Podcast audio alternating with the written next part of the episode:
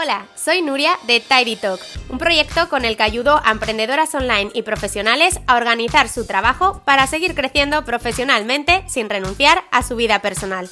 Porque recuerda que el día solo tiene 24 horas, pero el 15% depende de ti. En este podcast encontrarás herramientas, técnicas, hábitos y entrevistas que te ayudarán a convertirte en una profesional productiva.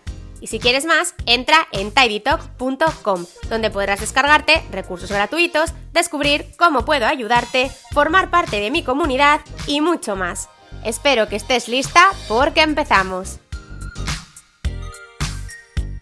¿Conoces el método GTD, pero te parece muy difícil de implementar? ¿Has leído el libro Organízate con eficacia de David Allen y no te has enterado absolutamente de nada?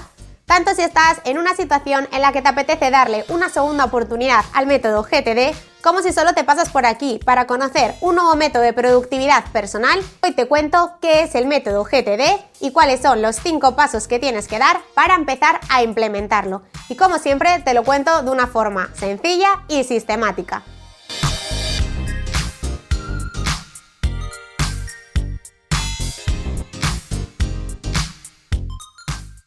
GTD o Getting Things Done es un método de productividad personal creado por David Allen y comunicado en sus tres libros Organízate con eficacia, Sé más eficaz y Haz que funcione.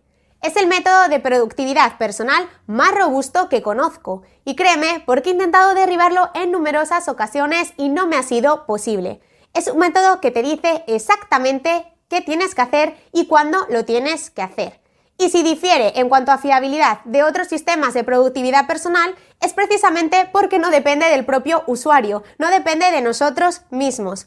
Todos sabemos que fechas objetivas son aquellas que vienen impuestas por un tercero, un jefe, una pareja, un familiar, porque de no ser así, sabes que es muy probable que acabes procrastinándolas. Aquellas fechas que nosotros mismos nos imponemos son muy vulnerables. Si estás cansado o sencillamente no te apetece hacer algo y sabes que solo tú vas a juzgar esa tarea, vas a dejarla y vas a olvidártela para otro día. Sin embargo, ¿qué pasa si esa tarea te la pone tu jefe? ¿Serías capaz de decirle que no la haces porque estás cansado? Estoy convencida de que no. Así que, ¿cuál es el problema de GTD? ¿Por qué es tan fácil encontrarse a personas que te dicen, conozco GTD, he intentado implementarlo, pero es que me parece muy difícil y lo he dejado. Digamos que David Allen se esforzó mucho en crear este método tan robusto y tan fiable pero no lo comunicó tan bien. Y ese es el principal problema. Por eso en el vídeo de hoy me voy a basar en mi propia interpretación que he ido adquiriendo a lo largo de los años, tanto de los propios libros de David Allen como de otros libros y blogs de coach artesanos y de otras buenas personas que se han dedicado a leer los libros de David Allen, a buscarle una mejor interpretación y a explicárnoslo al resto del mundo en palabras mucho más sencillas y de una forma más simple. Así que, si te parece, Empezamos. El primer paso del método GTD es capturar o recopilar, es decir, coger toda la información que nos llega de las numerosas bandejas que tenemos y ponerlas en bandejas de entrada muy específicas. Y además vamos a anotar la información en esas bandejas y luego nos vamos a olvidar de ello. No vamos a estar pensando en ello, vamos a vaciarlo, por eso de ahí el vaciar la mente, vamos a guardarlo en esas bandejas de entrada y nos olvidamos hasta que el propio método nos diga qué tenemos que hacer con ello. Por eso el método es muy robusto, pero nosotros mismos tenemos que fiarnos del método. Y ese sería el primer paso. Así que ahora te aconsejo que te pares a pensar en cuántas bandejas de entrada tienes. Seguramente tendrás algunas físicas y otras digitales. El segundo paso es el de procesar o aclarar. Es decir, ahora sí vamos a tomar decisiones sobre aquello que tenemos recopilado o capturado en nuestra bandeja de entrada. Y para esto me voy a apoyar en un esquema que te voy a dejar por aquí que te va a facilitar el entender el proceso que vamos a seguir con cada uno de los elementos. Ahora mismo cogeríamos nuestras bandejas de entrada, tomaríamos cada uno de los elementos y nos haríamos una serie de preguntas que nos permitirán tomar seis acciones respecto de esos elementos, que será eliminar, archivar, incubar, delegar, hacer o aplazar. Estas son las seis acciones que puedes hacer con cada uno de los elementos de tus bandejas de entrada. Entonces, lo primero de todo es que tenemos una bandeja de entrada a la cual está llegando información. Y aquí nos preguntamos, ¿Requiere acción? Cogeríamos un elemento y nos preguntaríamos, ¿requiere acción? Si es algo que es meramente informativo y que por lo tanto no requiere acción, nos iríamos a la parte derecha del diagrama. Y entonces nos preguntaríamos, ¿nos va a servir de algo? ¿Nos va a servir de algo en el futuro? Si es que no, directamente lo tiramos a la papelera, papelera física o papelera digital. Si la respuesta es que sí, que sí que nos va a servir en un futuro, entonces tenemos que hacernos otra pregunta. ¿Es algo que necesito revisar? Si no hay que revisarlo, lo guardamos en nuestro archivo, que puede ser una carpeta del ordenador, puede ser un cajón de tu casa, un archivador que tengas en tu escritorio, etc. Pero si sí que necesitamos revisarlo en el futuro, nos lo llevaríamos a una lista que se llamará algún día tal vez. Para explicarte mejor esta parte derecha del diagrama, vamos a ver un ejemplo. Supongamos que te llega un correo electrónico que ya el propio asunto te dice por información y resulta ser una revista de tu empresa. Una revista sobre la cual no tienes que hacer ninguna acción porque ese correo era meramente informativo, te están enviando la revista, pero que ahora tienes que decidir, ¿te va a servir en un futuro? ¿Te va a servir de algo? Si los artículos que hay en esa revista sabes de sobra que no te van a servir para nada, pues como te ha llegado por correo, eliminarás el correo, irá a la papelera digital. En el caso de que pienses, pues sí que tiene algún artículo que me resulta interesante, así que lo voy a conservar.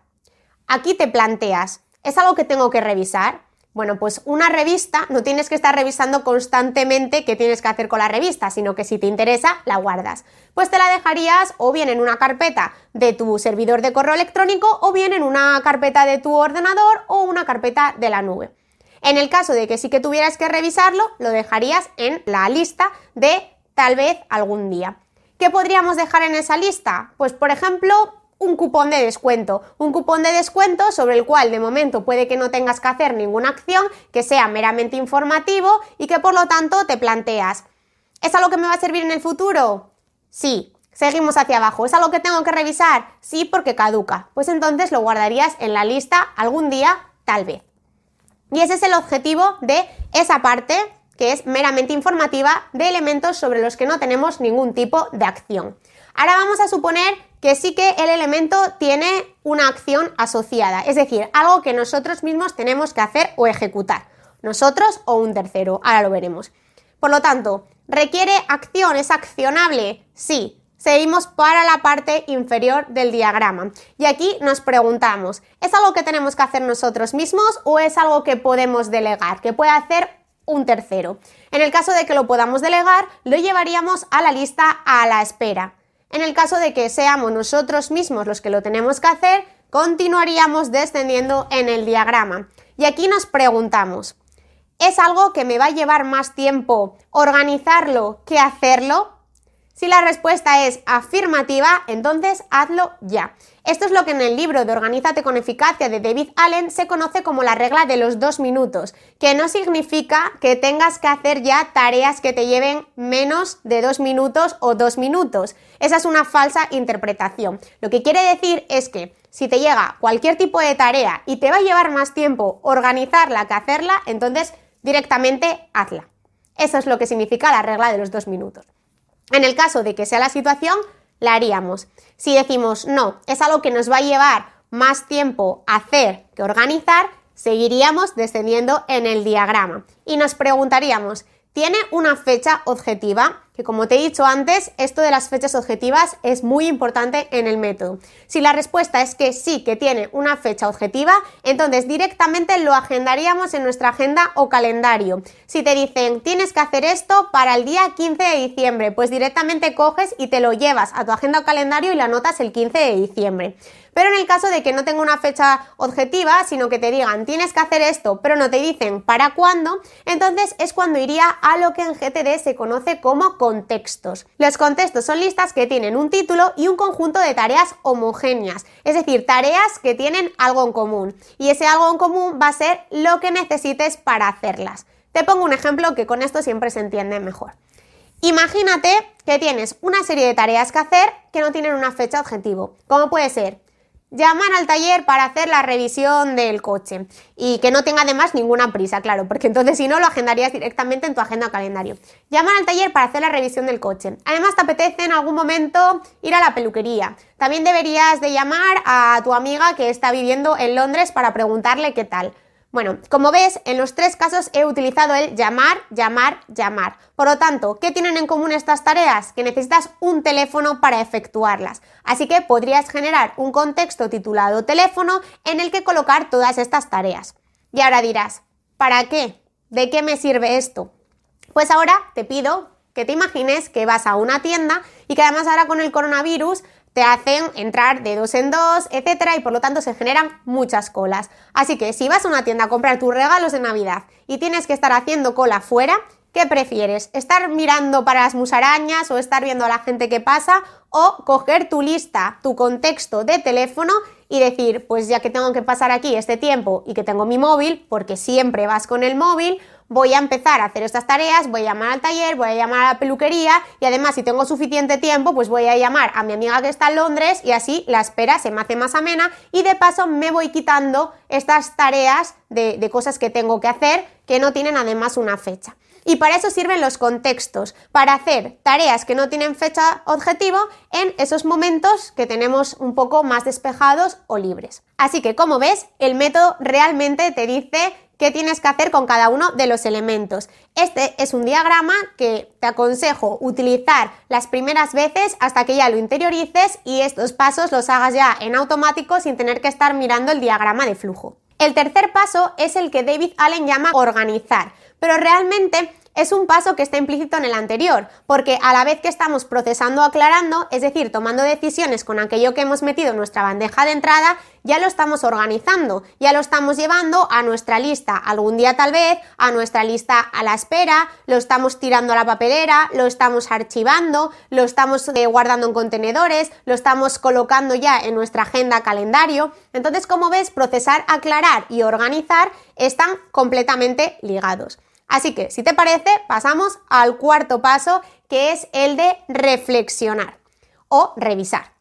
Este es el paso más importante, no en cuanto a cantidad, porque como ves, el de procesar o aclarar es el que te va a llevar más tiempo, pero es que la revisión es fundamental en cualquier método de productividad personal. Sin revisar, todos los pasos anteriores carecerían de sentido. Al principio te he dicho que el método GTD es de los métodos más robustos que conozco y parte de esa robustez es debida a la revisión date cuenta que te está diciendo qué es lo que tienes que hacer y que tiene una serie de listas en las cuales va entrando nueva información, van apareciendo nuevas tareas que tienes que hacer y van saliendo otras que ya tienes completadas. Por tanto, por eso es tan importante revisar esas listas para tenerlas actualizadas, para tenerlas al día y que el método siga siendo fiable, que puedas seguir confiando en el método, en que va a estar totalmente actualizado y listo para utilizar. Y por eso David Allen propone dos tipos de revisiones, una revisión diaria y una revisión semanal. La revisión diaria es la que ya conoces, porque diariamente solo tendríamos que mirar nuestra agenda o calendario para saber exactamente qué tenemos que hacer hoy, porque en él aparecerán fechas objetivas y que por lo tanto esas tareas las tenemos que hacer y también revisarás los contextos para esos ratos que tengas libres en los cuales te apetezca pues ir quitándote esas tareas sin fecha que también tendrás que hacer en algún momento. Así que diariamente solo revisaremos la agenda o calendario y los contextos. Y otra cosa que tienes que hacer cada día, y es mejor hacerlo al final del día, es vaciar las bandejas de entrada. Al principio hemos dicho que tienes que definir unas bandejas de entrada a las cuales te llega información, bandejas que son físicas y otras que son digitales, pero cuando acaba el final del día es cuando tienes que ir cogiendo cada elemento, procesándolo o aclarándolo, organizándolo y dejando en nuevos contenedores. Así que digamos que diariamente esas son las tres cosas que tienes que hacer. Y por último también está una revisión semanal. Y en este caso sí que tienes que emplear bastante tiempo porque hay que revisar todas las bandejas de entrada para asegurarnos de que están actualizadas. Así que digamos que una vez a la semana es cuando tienes que reiniciar el método. En este caso te aconsejo que lo hagas o bien el viernes por la tarde o bien el domingo por la tarde, cuando estés seguro de que no vas a meter ya nada más información. Es decir, tú te tienes que sentar con tus listas, meter información, flecos sueltos que hayan quedado por ahí que todavía no tengas metido las bandejas de entrada y a partir de ahí decir, vale, esta es mi situación inicial del método, voy a ir actualizándolo, quitando tareas que ya hayas hecho, introduciendo otras nuevas que tengas que hacer y ya tengo completa mi revisión semanal para el lunes, en el caso de que lo hagas el domingo, o para el sábado, en el caso de que lo hagas el viernes, seguir con mi método GTD. Que ya te he dicho además que el método GTD solo es efectivo si lo empleas tanto para tu vida personal como para tu vida profesional. Los dos unidos en un solo método. Y después de estas revisiones ya llega el quinto y último paso, que es el de hacer. Y es que no sirve de nada nuevamente todos los pasos anteriores si al final no lo ejecutas. Una vez que planificas, tienes que ejecutarlo. Y aquí sí que ya no dependemos del método, sino que dependemos de nosotros mismos. El método nos dice cómo nos tenemos que planificar y nos dice exactamente cuándo tenemos que ejecutar cada una de las tareas, pero luego ya el cómo lo ejecutes depende de ti el ritmo que quieres darle, si lo quieres hacer de una forma u de otra, es algo que tú mismo tienes que definir. Así que hazlo bien para que la combinación de método GTD y tu propio sistema de trabajo te permitan tener esa productividad y ritmo de trabajo deseado. Y con esto ya estarían los cinco pasos. Vamos a hacer un breve resumen para que te queden más claros los conceptos. Primero, recopilamos o capturamos toda la información que nos llega y los depositamos en las bandejas de entrada sin pensar en ellos. Esas bandejas de entrada, al final del día, las vaciaremos para procesarlas o aclararlas. Tomaremos cada uno de los elementos y nos preguntaremos si es accionable o no y en función de ello seguiremos el diagrama para ver dónde los tenemos que organizar, que es el tercero de los pasos. Nos aseguraremos de hacer la revisión diaria tanto de nuestra agenda calendario como de los contextos y además una vez a la semana actualizaremos el sistema revisando todas las bandejas de entrada y todas las listas que hemos generado. Y por último, ejecutaremos el sistema, que eso ya es algo que depende de nosotros mismos. Así que solo me queda darte tres consejos finales si te has decidido a darle esa segunda oportunidad al método o a empezar a implementarlo para ver qué tal te funciona. Lo primero es que tengas paciencia. Este método, como ya habrás comprobado, es un cambio de mentalidad total. Actualmente estoy convencida de que estás acostumbrado a fiarte de ti, a crear tu propio método y de hacer pues hablando mal y tarde lo que te da la gana. Pero en este caso tienes que confiar 100% en el método. Así que ten paciencia, no te preocupes si los primeros días no te sale del todo bien, no desesperes, que recuerda que se tarda entre 3 o 4 semanas en adquirir un nuevo hábito. Así que dale un mes de margen y si después de un mes esto no te funciona, entonces déjalo. Pero hasta entonces mantente firme, confía y sigue intentándolo. El segundo consejo que te doy es precisamente algo que te acabo de decir y es que confíes en el método. En este caso, de verdad, no sirve de nada que tú mismo quieras meterle incorporaciones al método o que decidas no hacer alguno de los pasos como lo dice el propio método, porque en ese caso no estará funcionando. El método solo funciona si lo haces a pies juntillas, si no dejas nada a tu imaginación, porque por eso es robusto. En el momento en el que nosotros metemos la patita en el método, deja de ser robusto y entonces sí que ya no esperes conseguir ese 30% de mejora de productividad personal del que hemos hablado. Y el último consejo que te doy es que el primer día, el día que digas, a partir de ahora voy a implementar el método GTD, te tomes tu tiempo para ver bien toda la información que te llega habitualmente y definir perfectamente los contextos, que ya hemos visto que es una parte clave para ir quitándonos tareas que no tienen fecha objetiva y también para decidir en qué formato vas a hacer todas las listas de las que hemos hablado, si lo vas a hacer en un formato totalmente físico, en un formato totalmente digital o en un híbrido. Aunque bueno, seguramente sí que tendrás un híbrido porque en el caso de los correos electrónicos tendrás que implementar el método GTD en el propio servidor de correo electrónico. Pero tendrás que decidir si el resto lo haces en papel y solo dejas en digital el correo electrónico o si te pasas totalmente a, digital. Eso ya es una cuestión personal dependiendo de tus gustos y de tus preferencias y sobre todo de cómo creas que te va a ser más sencillo implementar el método. Espero de verdad que este método te ayude a centrarte en resultados y a dejar de preocuparte por aquellas cosas que tienes que hacer, es decir, a dejar de ser una persona ocupada para empezar a ser una persona productiva, a la que lo único que le importa es aquello que puede hacer ahora, en el presente. Te animo además a que leas la entrada del blog en la que te cuento más en detalle todo el método y en la que además encontrarás ciertas similitudes que he visto entre el método GTD de David Allen y el libro de Los siete hábitos de la gente altamente efectiva de Stephen Covey. Y si te apetece que trabajemos juntos en implementar el método GTD y adaptarlo a tus circunstancias y a tu situación, te animo a que agendes una sesión gratuita conmigo para que me cuentes cuál es tu situación y que yo te diga cómo puedo ayudarte.